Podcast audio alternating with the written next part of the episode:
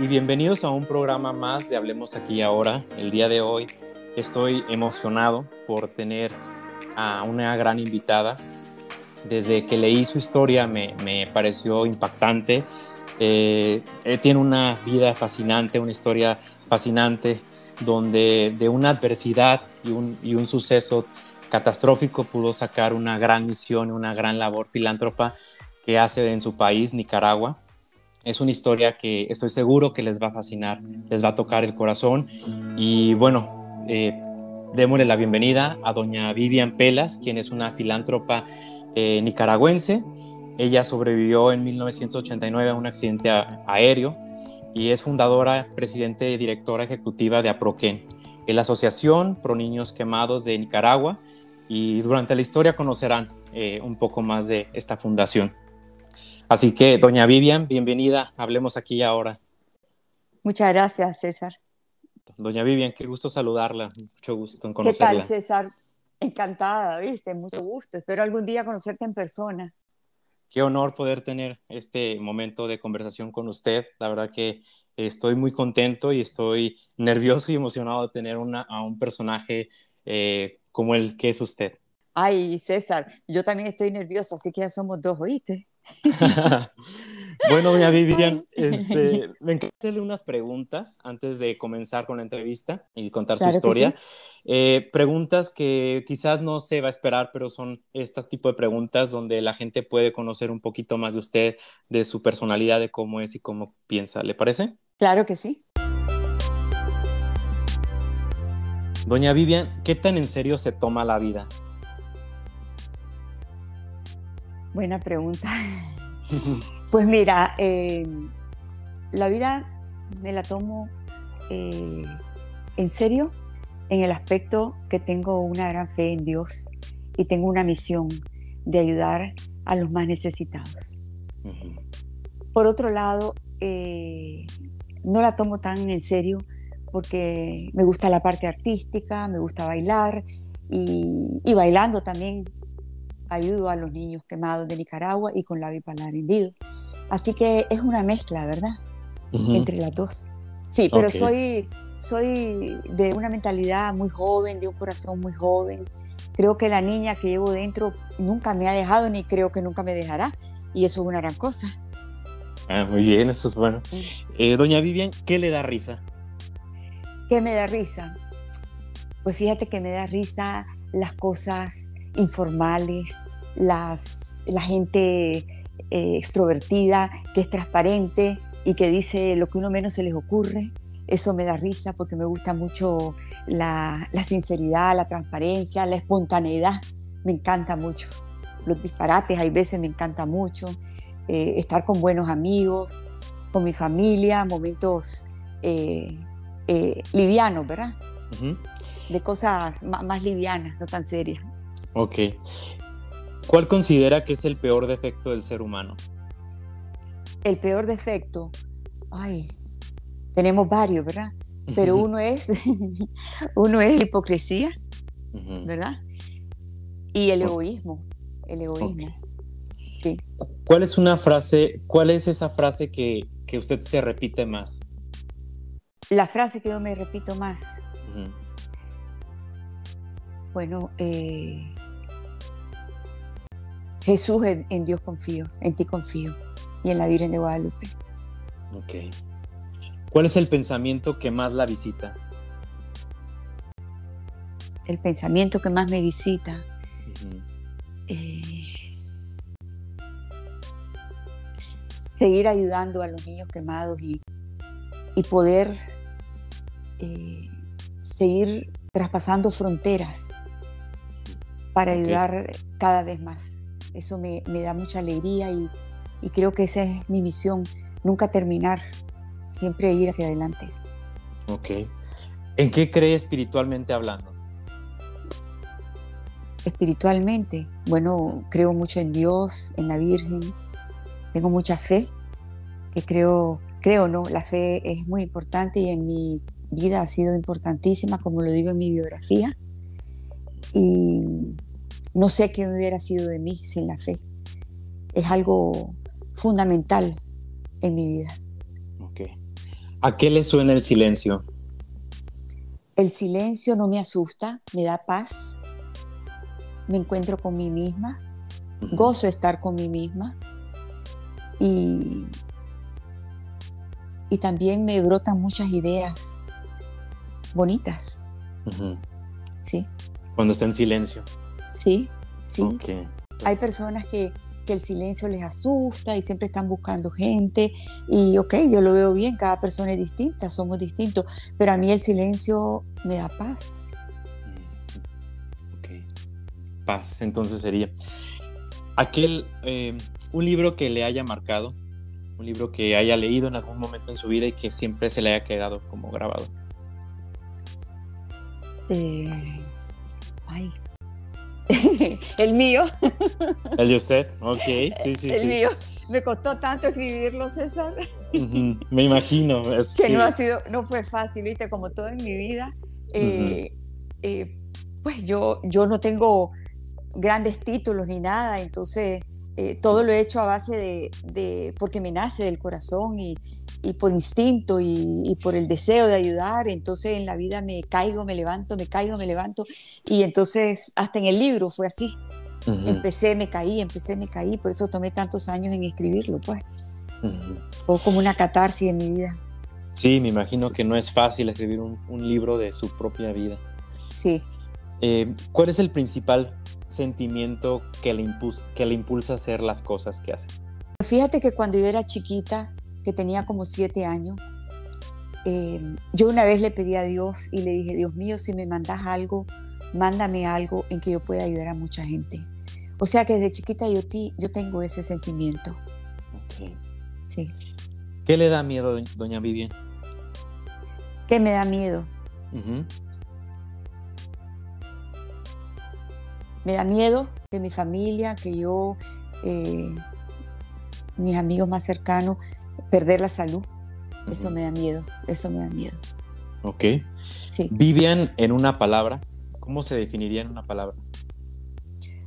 Bueno, una vez una profesora mía de baile me dio una tarjetita que decía Vivian y el significado era ganas de vivir.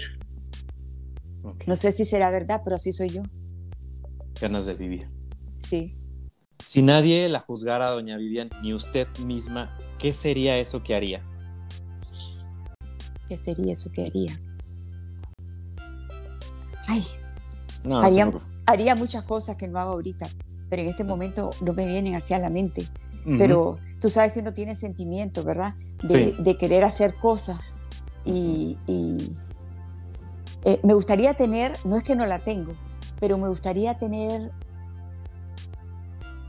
más libertad. Ok. Más libertad. Eh, como te digo, no es que no la tenga, pero, pero sí uno eh, eh, está atado a ciertas cosas, ¿no? Entonces quisiera no estar atada a nada y tener ese carácter que, que, se monte en un avión y, se va y, no deja nada atrás, ¿no? Aunque sea por 15 días. Sí, sí, sí. Yo soy un poco apegada a las cosas. A las cosas no, a, las personas, ¿no? Las personas, sí. Sí. Ok. ¿A quién admira doña Vivian? ¿A quién admiro? Mira, yo admiro mucho, ¿verdad? Pues cada quien me imagino que es así, pero yo admiro mucho a mi papá y a mi mamá. Ellos ya no viven, pero mi papá era un hombre eh, eh, muy recto, muy sincero y, y me gustaba mucho de él que era un ser humano que a todo el mundo trataba con cariño y le daba su tiempo a todo el mundo, a, todas las, las, clases sociales, ¿verdad? Que muchas veces eso es difícil.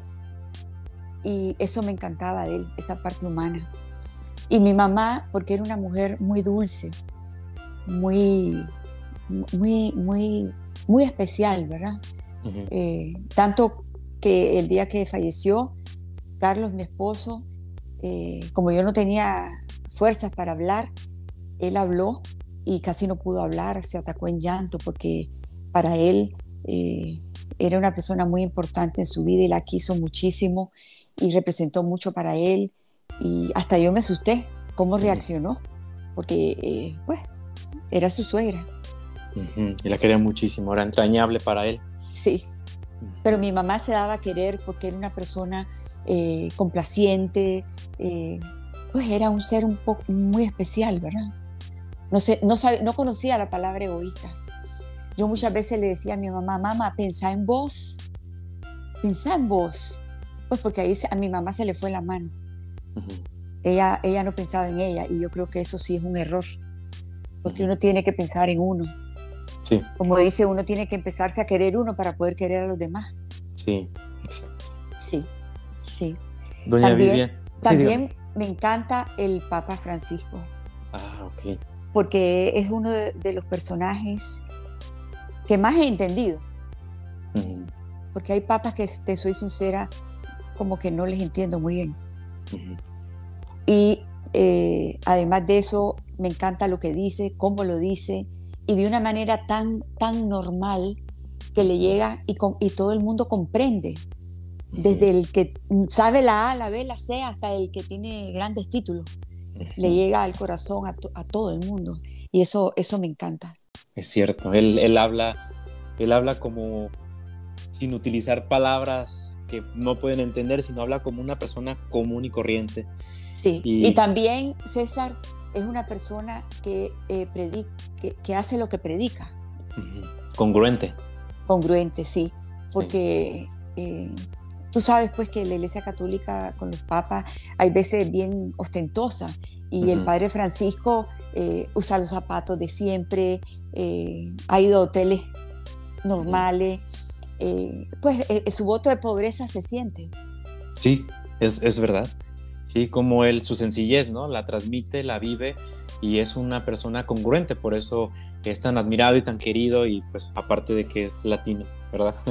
Sí, y otra cosa, eh, le envié el libro mío, así que ya me escribió su secretario, así que espero, espero que, que así sea, pues, así que eso fue hace poco, Dios quiera, pues, que, que, que, lo lea y que pues eso es pedir demasiado, pero te estoy diciendo lo que hice. No, y, seguramente sí, porque seguramente le han informado toda esta eh, ayuda tan, tan grande que hace Nicaragua y, y que más adelante conocerán las personas que nos están escuchando. Y para terminar con una última pregunta, doña Vivian, toda esta serie de preguntas, ¿cómo le gustaría ser recordada? Pues me gustaría ser recordada como un ser humano, con un corazón noble y no egoísta, que quiso mucho a los niños de Nicaragua y, del mundo, pues. Sí, muy bien, doña Villan. Pues muchas gracias por, por responder estas preguntas que quizás eran preguntas que no se esperaba, pero con esas preguntas quienes nos escuchan pueden entender un poquito más de usted, de su personalidad, de cómo es, cómo piensa. Así que le agradezco. Muchas gracias, César. No, no, ha sido un gran placer contestártelas, pues, porque son preguntas eh, muy bien hechas y que vienen al punto y, que lo hacen sentir a uno bien, ¿verdad? Muy fáciles de contestar. Y pues ahora sí, doña Vivian, comenzamos a esta conversación de lo que viene siendo el podcast. Eh, todos, doña Vivian, tenemos una historia y como siempre lo digo en este podcast, nuestra historia es lo que nos da como este superpoder de identidad que tenemos cada uno de nosotros. Y el día de hoy me encantaría para todas las personas que por primera vez la están escuchando a usted, eh, que quizás no conocían de esta historia que van a saber ni toda su ayuda humanitaria, eh, me encantaría que conocieran su historia, doña Vivian. ¿Cuál es su historia? ¿Dónde surge? Eh, desde de dónde nació hasta la actualidad, si nos pudiera dar una semblanza de lo que ha sido su vida. Correcto. César, te voy a dar una semblanza, eh, lógicamente no tan detallada, porque quiero, quiero crear eh, inquietud para que las personas, Dios quiera, eh, les interese leer mi biografía. Perfecto, sí. ¿Verdad? Bueno, te voy a contar. Yo nací en La Habana, Cuba, y cuando el régimen de Fidel Castro, nosotros salimos de Cuba y venimos directamente a Nicaragua. Aquí hemos vivido toda la vida. Eh, cuando la revolución sandinista salimos unos dos, tres años, pero siempre veníamos a Nicaragua. Y después, en octubre 21 del 89, eh, teníamos un viaje a los Estados Unidos. Yo le había dicho a mi esposo, porque viajábamos mucho, cada dos meses, cosas así. Yo le había dicho a mi esposo que, porque estábamos eh, viajando mucho y teníamos niños pequeños. Y así fue, estábamos viajando separados, pero un día, un sábado, que nos íbamos a los Estados Unidos, mi esposo le encanta pescar. Y eh, en Nicaragua no le dieron permiso para el zarpe, para salir a pescar. Y entonces me dijo, bueno, Vivian, no nos queda más remedio, me voy con vos en el avión. Entonces se fue conmigo en el avión. Y gracias a Dios, lo que es la vida, ¿verdad? Por eso uno dice, eh, eh, uno nunca sabe, ¿verdad? Lo que en la vida va a pasar. Sí, exacto. Entonces, eh, bueno, ese fue el viaje. Nos fuimos en un 727 a Miami, pero hacíamos escala en Honduras. Y después de Honduras nos íbamos a Miami. El vuelo venía de Costa Rica. nos, subimos al avión y el viaje a Honduras es como de media hora. Salimos bien.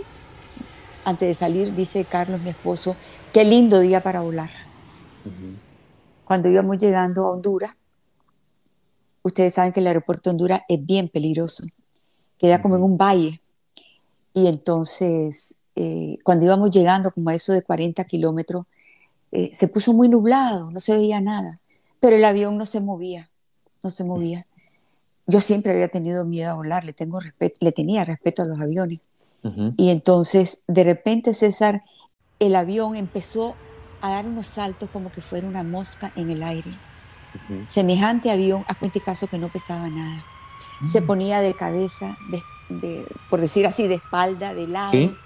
sí, fue una cosa, y todo en segundos.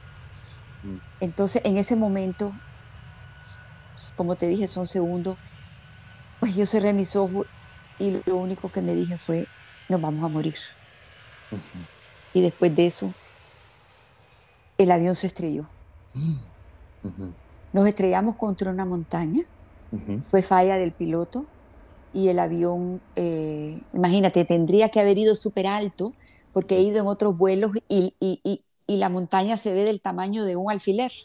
Imagínate lo bajo que íbamos, que chocamos contra la montaña. Tanto es que, la, que en la caja negra hay un aparato que te dice pull up, pull up, levanta, levanta. Cuando el avión se aproxima a, una montaña o algo. Y el avión dijo pull up, pull up, pull up. Y el piloto lo trató de levantar. Tanto fue que él y el copiloto se salvaron, pero eh, el resto del vuelo no. Murieron alrededor de 136 personas y, nos salvamos 11, más, de las cuales algunas han fallecido. Okay. Entonces fue una historia eh, que se pudo evitar. Sí, y para los que nos están escuchando, este fue uno de los eh, del catástrofe aéreo eh, más fuerte que ha sufrido Centroamérica, ¿no? Este, este día del 21 de octubre de 1989 que nos cuenta la señora Vivian, fue el accidente aéreo más catastrófico que ha habido en esta parte de Centroamérica y iba con su esposo, eh, su esposo también se salva, ¿verdad? Sí, sí. Y, ese, sentía algo antes de subir al vuelo, doña Vivian, se me viene esta idea, tenía alguna eh, corazonada, algún sentimiento que le decía, eh, no sé, sabes, como el presentimiento muchas veces que sentimos. ¿Usted sintió algo antes de subir al avión? Sí, sí. Fíjate que yo vine y vine a bailar en una discoteca, una, un evento que las damas de España, aquí en Nicaragua, habían hecho para recaudar niños, eh, dinero para los niños. Y ahí yo bailé. Nunca se me olvidará, bailé bamboleo. Y cuando bailé y terminé, me fui para adentro del camerino y me dijeron, Vivian, qué lindo que bailaste. Y yo les dije, como si no hubiera bailado. O sea, tenía una tristeza profunda. Y bailé como que no era yo, César. ¿No disfrutó? No, era como que era otra persona. Y eh, me quedé en el camerino hasta las 12 de la noche. Imagínate, mi esposo tenía un viaje a Venezuela importantísimo y lo cambió para venir a verme bailar. Y me dice cuando salgo, qué barbaridad, te vine a ver bailar y me he quedado solo aquí toda la noche y saliste a las 12 de la noche. O sea, yo no quería salir, eh, eh, algo me pasó, una cosa rarísima, rarísima. Fue como un presentimiento que tuve, que me cambió, era, era otra persona, no era Vivian. Y bueno, se dio el accidente, doña Vivian, ¿Y, qué recuerda en esos segundos, aparte de que el avión se movía, como dice usted, como una mosca, que me impresiona porque a mí, le comparto, a mí me cuesta viajar en avión, o sea, yo viajo, pero siempre tengo como ese temor al, avión, ¿no? Y, imaginarme que el avión va como una mosca y que se voltea, así cuando hay una turbulencia la gente se asusta, no me quiero ni siquiera imaginar lo que usted sintió en esos momentos de cómo el avión se hizo cuando se estrelló. ¿Qué recuerda de ese accidente, doña Vivian, que nos pueda compartir? Bueno, eh, no quiero darle miedo a las personas, pero lógicamente fue un accidente en que mi esposo y yo nos quemamos. Yo me, me, quebré, me rompí toda la cara y me quemé las manos, los pies, los brazos, la cara, eh, me rompí la clavícula. Y las quemadas que tuvimos, tú sabes que las quemadas del combustible del avión son muy distintas, del fuego, tiene un voltanaje muy alto, no sé cómo es la cosa. Entonces fueron quemadas muy profundas y el dolor de, las quemadas no te puedo decir, pero te duele el alma, te duele el alma. Sufrí, sufrimos, no te imaginas cómo. Eh, ¿Cómo será que cuando estaba en el hospital yo decía, Vivian, el otro minuto va a ser mejor, el otro minuto va a ser mejor? Porque cada minuto era un sufrimiento incomparable. Eh, eh, fue muy duro, pues. En el libro yo explico eh, todo lo que sentí, todo lo que me hicieron, que me agarró de sorpresa porque yo no sabía que el mundo de los quemados era tan cruel, y más hace 32 años. Y pues cuando me dijeron que me iban a hacer los injertos, que me los iban a hacer del de la cabeza, y pues yo estaba muy mal y le dije al doctor, pues casi muriéndome, no me los haga de la cabeza, que yo soy como Sansón, tengo la fuerza en el pelo. Porque en medio de la tristeza y de uno estar tan cerca de la muerte, uno se tiene que dar ánimo a sí mismo, porque uno sabe que, que está más de allá que de aquí, ¿verdad? Sí. Y entonces después me dijo, yo le dije ahí mismo antes de entrar a la sala de operaciones, me iban a abrir el cráneo con una sierra, sierra eléctrica. Y, y infiltrármelos en la cara, ¿no? Para eh, formarme los, los ojos, los cachetes, la quijada. Entonces, cuando, cuando entro a la sala de operaciones, le digo al doctor, doctor, hágamelo de las piernas. César, yo no soy una persona superficial. No. Pero mira lo que le dije al doctor para ir a alegrarme la vida. Doctor, hágamelo aquí, arriba de los muslos porque me gusta la minifalda. yo lo que quería era alegrarme mi vida porque yo estaba casi segura que yo entraba y me moría. La, la cirugía duró 21 horas. ¡Wow! Impresionante. Para poderme. Y me dijo el doctor que iban a entrar dos cirujanos, porque si no yo no iba a resistir la cirugía. Esa fue una de tantas, ¿verdad? ¿Cuántas cirugías lleva doña Vivian? Creo que ya llevo como 38, ya como que perdí la cuenta, en el libro lo digo. Sí, me reconstruyeron las manos, los pies, la cara, me rompí la cara en más de 60 pedazos. Y pues fueron años de reconstrucción, César. Eh, fue una, una evolución en la que yo me iba montando en la ciencia, ¿no? Porque, por ejemplo, en aquellos tiempos mm, no había tanto, tantas cosas para uno mejorarse la cara, etcétera. Y entonces eh, salían los láser, entonces yo me hacía los láser y cosas así, pues porque yo quería que mis hijos que tenían 3, 7 y 10 años, yo quería que, que, no vieran a su mamá desfigurada, ¿ya? Pues eh, como madre yo quería, pues, que mis hijos no me vieran así. Así que, pero gracias a Dios, pues, eh, salí adelante. con la ayuda de Dios y de la Virgencita de Guadalupe, que siempre me ha ayudado en el camino. Doña, doña Vivian y su esposo, este, don Carlos Pelas, que para quienes escuchan, eh, don Carlos Pelas es uno de los empresarios más destacados en Latinoamérica y el más importante en Nicaragua. Eh, él, que sufrió también la misma cantidad de quemaduras como usted, que fue lo que él vivió. Él, también se quemó los pies, las manos, los brazos, la cara, el cuello, también se los quemó y él no, no tuvo quebraduras. Así que eh, cuando el avión se estrelló, eh, yo caí en el fuselaje del avión, dice él, porque yo estaba creo que inconsciente, yo no sé. Eh, yo armo la historia mía de lo que yo viví y de lo que él me cuenta que hizo conmigo cuando lo pudo hacer, ¿no? Cómo me, sacó del avión, la luz que yo vi a mis pies, todas esas cosas que relato en mi libro. Una recuperación complicada, el umbral del dolor, me imagino que fue impresionante, doña Vivian. Impresionante, César. Fíjate que cuando me iban a raspar, porque a los quemados se les raspa, ¿no? Para que la piel quemada caiga y a ver si florece la piel de abajo. Si la piel de abajo no florece, te hacen injertos. Y te hacen injertos en ese entonces de tu propio cuerpo. Me acuerdo que mi papá me dijo, porque él me decía wiwita y me dice, wiwita, le dijo al doctor, doctor, arránquemela a mí. Y el doctor le dijo, no, lo siento mucho, tiene que ser de ella.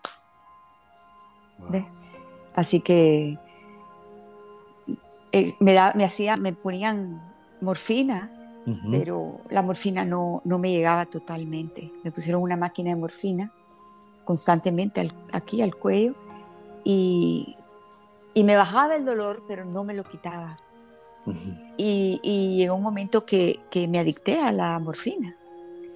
Y eso fue horrible. También lo relato en el libro, todo lo que viví con eso. Ok. sí. Nos, nos cada, cada, vez que cuenta más doña Vivian, nos deja más curiosidad para, para leer ese libro. Este, entonces, está muy bien porque así quienes nos escuchan y quieran conocer más a profundidad su historia, creo que nos está dejando aquí una, una emoción muy bonita para querer leerlo y comprarlo. Y doña Vivian, después de este accidente, imagino que fue cuando surge la fundación eh, Aproqué, de la cual usted es fundadora y presidenta. Pero ¿en, qué, momento surge? ¿Cómo viene su idea de, querer? Y también una pregunta que yo me cuestiono es, ¿por qué niños, si usted la sufrió como cuando estaba ya adulta, en su vida adulta, cómo se le vino toda esta idea? ¿Cómo fue? Mira, fue de una forma, y te la voy a explicar, pero cada quien que diga lo que cree, ¿no? A nosotros nos sacaron de Honduras porque a mi esposo le querían cortar un brazo. Entonces, y a mí parte de un pie. Entonces pedimos un avión, se pidió, mi papá pidió un avión ambulancia y estaban todos los aviones ocupados porque había sido el terremoto de Los Ángeles. Entonces creo que el avión tomó dos días en llegar. Ahí en Honduras a mí me cosieron toda la cara, pues eh, toda esa parte, ¿no? Nos no, no nos estabilizaron, pues nos estabilizaron, pero pues estábamos gravísimos. Entonces, eh, cuando estaba en la pista de aterrizaje del avión, antes de montarnos al avión ambulancia, mientras estaba metiendo a mi, a mi esposo, que por la inflamación costaba mucho meterlo y tuvieron que quitar, creo que una parte de la ventana o de la puerta, no sé. Yo estaba en, en, la pista y yo no me acuerdo, así, una cosa borrosa, pero no me acuerdo de nada. Y mi papá vio que yo balbuceaba. Entonces él se acercó a mí y cuando se, acercó, él oyó que yo decía, voy a hacer una unidad para niños quemados, voy a hacer una unidad para niños quemados. O sea, yo lo dije de una forma inconsciente. Y entonces ahí empezó la idea de una unidad para niños quemados. Y fue eh, bien extraño porque fíjate que en Nicaragua eh, lo que hay son centro médico, hospitales, eh, policlínicas, clínicas, pero aquí en Nicaragua nunca había habido una unidad de quemado. Entonces, posteriormente yo me preguntaba, ¿de dónde saqué la palabra unidad? O sea, también la saqué de mi inconsciencia. Sí. Porque, eh, o sea, sí, sí, entiendo. Aquí no se usaba, aquí no se usaba. Alguien, o sea, no hay más para mí, pues que Dios la iluminó. Sí, ahí, por eso te digo, cada quien que, que, opine eh, lo que sienta, pero así fue. Entonces, y después lo que cuento en el libro de María Teresa de Calcuta, ¿verdad? Que pues son cosas que, que pasan y que uno en el momento no las cree, pero después la vida te las va probando. ¿Tuvo un encuentro con la Madre Teresa de Calcuta? Sí, aquí en Nicaragua me invitaron a, a, la casa de Monseñor Obando y Bravo y ahí estaba Madre Teresa de Calcuta.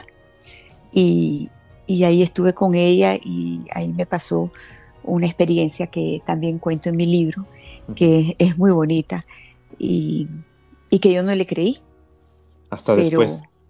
Pero bueno, ahí, ahí los que lean el libro Ok, sí, okay. Eh, nos, nos, deja con ganas de, de, saber qué le dijo Madre Teresa. Bueno, pues doña Vivian, este podcast eh, se está grabando hoy. Eh, a lo que veo en este podcast que usted viene mencionando mucho a la Virgen de Guadalupe. Como mexicanos, para nosotros es muy importante la festividad del 12 de diciembre, el, el Día de la Virgen de Guadalupe.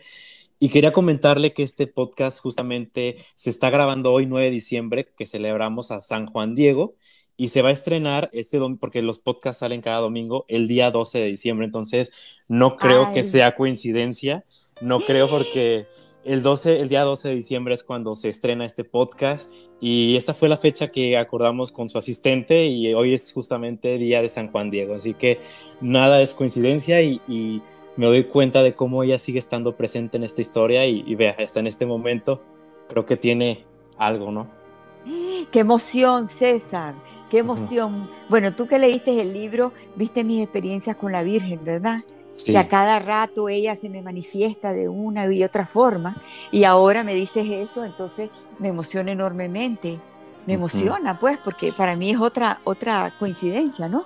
Eh, estaba entre ayer y hoy, pero hoy podíamos, coincidía, y el podcast pues se graba hoy, se estrena el domingo, así que el domingo es 12 de diciembre ay, qué maravilla. Y, yo estoy segura, César, que ella nos va a ayudar a vender este libro, porque este libro, eh, como digo, al final del libro tiene una misión que eh, es muy importante para ayudar a muchos niños. Sí, sí, sí. Y eh, doña Vivian, dígame, hablando de la Virgen de Guadalupe, ¿usted ha, estado presente en México, en, en, la Basílica de Guadalupe alguna vez? Claro, por supuesto. He ido dos veces. Dos veces he ido. Y, le voy a contar algo. En, hace unos meses me invitaron a, dar una charla en Querétaro, México. y, estuve ahí, di la charla y estaba con el padre José María y al final, cuando yo me venía en el avión, veo al, al padre que tiene una cosa enrollada y me dice, aquí le tengo otra sorpresa. Y le digo, ¿qué, padre?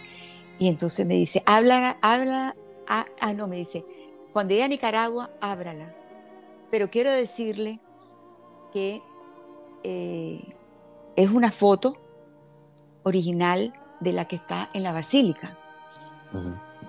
Y el fotógrafo del presidente le tomó la foto, especialmente para usted qué emoción, yo dije, imagínate. Entonces, cuando llegué a Nicaragua, abrí el lienzo y es la Virgen de Guadalupe, igualita que está en la basílica. Entonces, cuando tú abres la puerta de mi casa, la tengo enfrente. Entonces, ella, es la que te da la bienvenida y es la que te despide.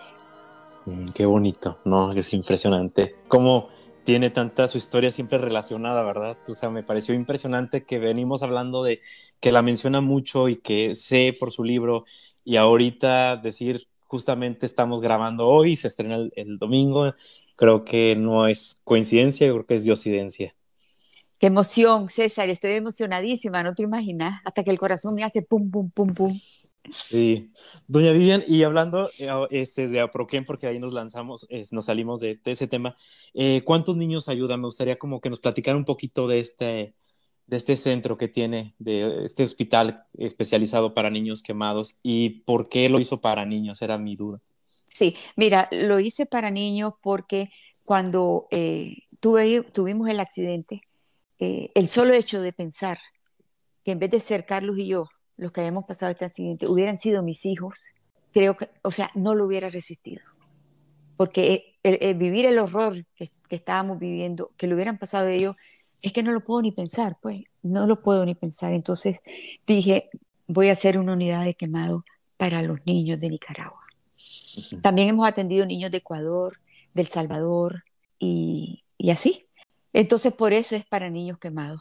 Ah, es, es, una unidad, eh, César. Tiene 13 camas. En 32 años hemos dado más de 650 mil servicios de salud totalmente gratuita.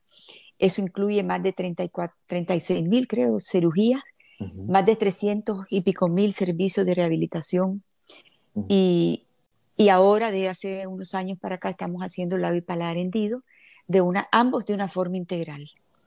O sea, con toda, cuando tú entras a la unidad, un niño, eh, hay nutricionista, terapia del lenguaje, eh, infectóloga, cirujanos plásticos, enfermera, terapista del lenguaje, eh, pediatra, porque tú sabes que la mejor manera de, atender en la medicina es de una forma integral, ¿no? Que esté todo en un mismo lugar. Todo, exactamente. Y entonces, eso fue la historia. ¿Es muy, ¿Es muy costoso el tratamiento de un niño quemado? Muy costoso. Por eso cuando yo te digo 13 camas, eh, quizás, no sé, quizás digan, o tú digas, qué poquito. No, es muy caro, César. Es muy caro. Y, yo dije cuando el accidente que quería que estos niños se atendieran como Dios manda, como habían, nos habían atendido a Carlos y a mí. O quizás mejor. Y así ha sido, ¿verdad? Con mucho esfuerzo, porque tú sabes que pedir donaciones no es fácil. Y más con, este mundo como está, que sube y baja, sube y baja. Pero bueno, siempre hay personas de, buen corazón y que desean ayudar a los más necesitados. Yo digo que cuando uno ayuda a los demás, el dolor de uno se vuelve menos. Y eso es una realidad que yo he experimentado en mi vida, pues.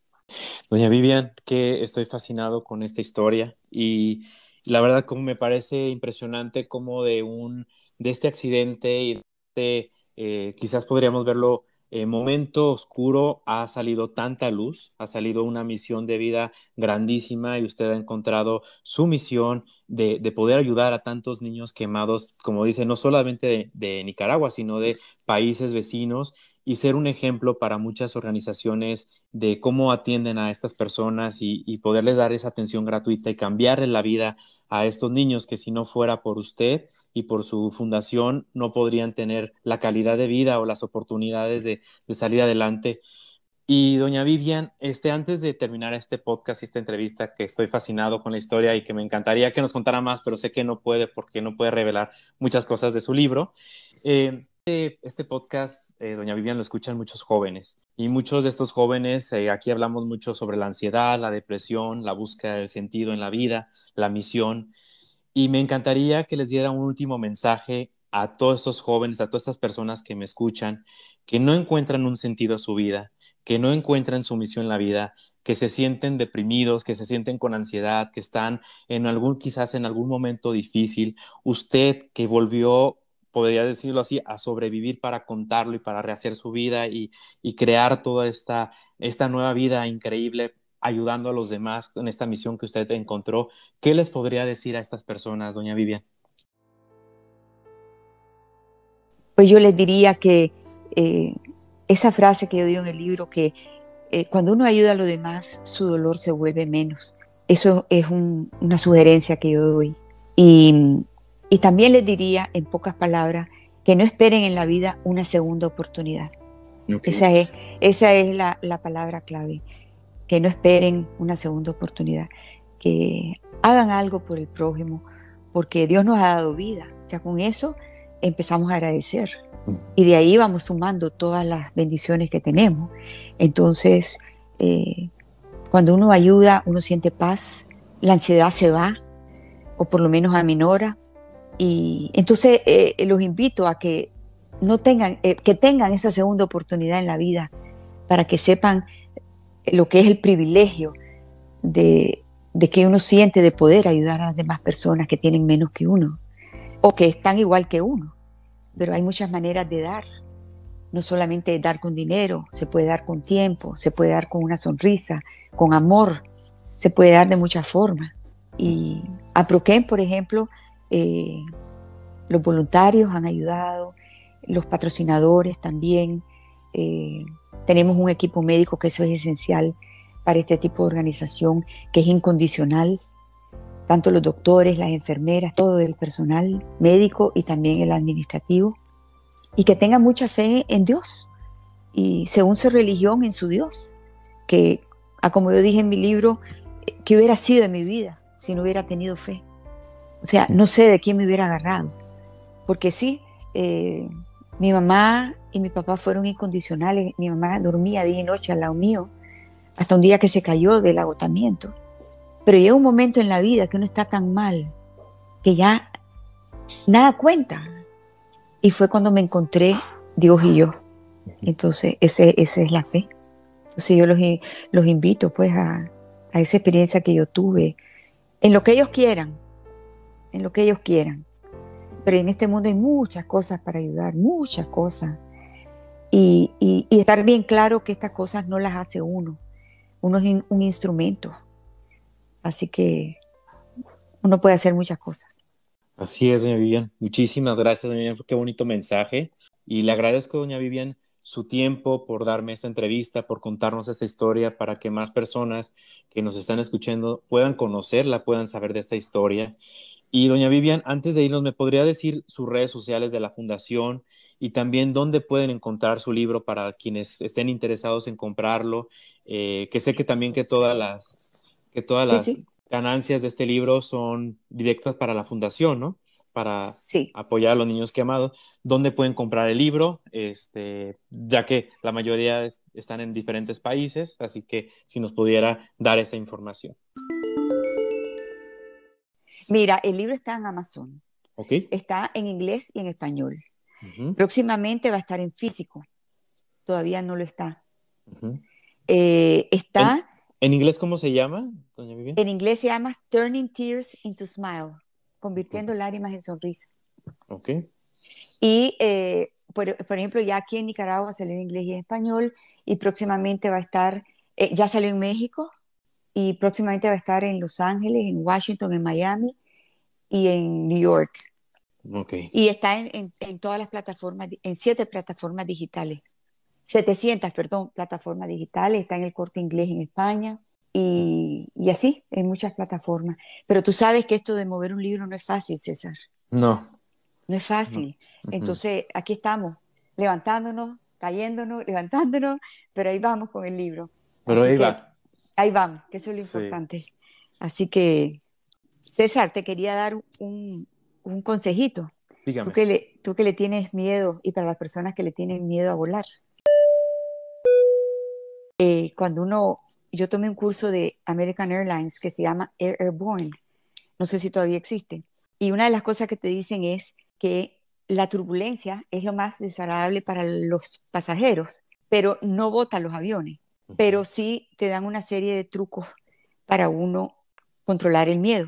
Una, una es concentrarse y pensar y contar lentamente uno y te imaginas el uno en la mente y así sucesivamente hasta el 10 y viceversa. La otra es eh, cuando tú vas en un avión y hay una turbulencia, lo primero que hace una persona es que se aferra al asiento durísimo, tieso. Entonces, de esa manera, cuando el avión rebota, es peor la rebotada. Entonces, lo que tienes que hacer es moverte con el avión. Si la turbulencia va para la izquierda, tú vas para la izquierda. Si la turbulencia va para la derecha, tú vas para la derecha. Y entonces, aunque te vean como loco, eso funciona. Ok. Y también otra de las cosas, pues que ya es para personas que tienen mucho, mucho miedo, es que te pones una liga, un hule, no sé cómo ustedes le dicen. Liga. ¿Tú sabes? Liga, ok. Te la pones en la muñeca y cuando te viene un pensamiento negativo, jalas la liga y te das un latigazo. Entonces inmediatamente tú dices, ay, se va a caer este avión. Te das un latigazo y al diablo que se va a caer el avión. Ya no pensás en eso. Sí, te recuerda ponerte positivo y quitarte esos malos pensamientos. Exactamente. Así que pues lo doy por si le sirve a, si te sirve a ti y le sirve a muchas personas. No, sí, claro que sí, sí, lo, lo voy a poner en práctica, doña Vivian. Y pues, doña Vivian, muchas gracias. La verdad, no le quito más su tiempo. La verdad que estoy agradecido de esta entrevista, de poder con, eh, conocerla por este medio. Ojalá que pronto nos podamos conocer en persona y, que me pueda firmar el libro. Y pues bueno, este, doña Vivian, le agradezco mucho el que haya estado en esta plataforma que, que llega a tantos países y a tantos jóvenes que quizás están inspirados este día de hoy con, con su historia. Muchas gracias, César. Ha sido un gusto eh, y muchas gracias pues por, por, invitarme a este podcast. Eh, Dios quiera, ¿verdad? Que, que dé resultados en el aspecto de que las personas conozcan de mi biografía y de esa manera poder seguir ayudando a muchos niños en el mundo, no solo en Nicaragua. Y me he sentido muy cómoda con tu entrevista y te lo agradezco de corazón. Muchas gracias. Gracias, doña Vivian. Y pues esto fue Hablemos aquí ahora con doña Vivian Pelas.